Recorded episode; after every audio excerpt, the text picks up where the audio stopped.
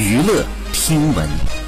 关注娱乐资讯，近日杨笠再次参加脱口秀节目，这次呢，她并没有因为之前的风波而注意控制自己的言辞，依然十分犀利的发声。网友直呼真的太敢说，并夸赞她是人类高质量的脱口秀演员。节目当中，杨笠直言准备好听到一些犀利的男女话题了吗？然后她表示，这一年当中自己学会到了人生当中重要的一个道理，就是不要轻易的调侃男性，如果非要调侃，就调侃成功的那部分。她甚至霸气表示我疯了。好，以上就是本期内容，喜欢请点击订阅关注。持续为您发布最新娱乐资讯。